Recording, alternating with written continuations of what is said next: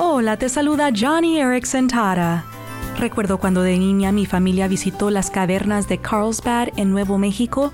Nunca había visto una cueva tan gigantesca. Nuestra guía nos condujo hasta el fondo del pozo abierto y apagó las lámparas por un momento para mostrar cuán profunda era la oscuridad.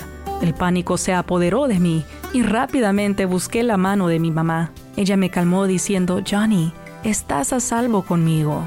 Sabes, aunque ya no le temo a la oscuridad, sí le temo a los pensamientos oscuros y deprimentes. Pero, así como mi mamá calmó mi mente preocupada, Dios también te dará paz. Isaías 50 dice, si caminan en tinieblas, sin un solo rayo de luz, confíen en el Señor y dependan de su Dios. Oh amigo, amiga, si estás en la oscuridad, busca la mano de tu Padre Celestial.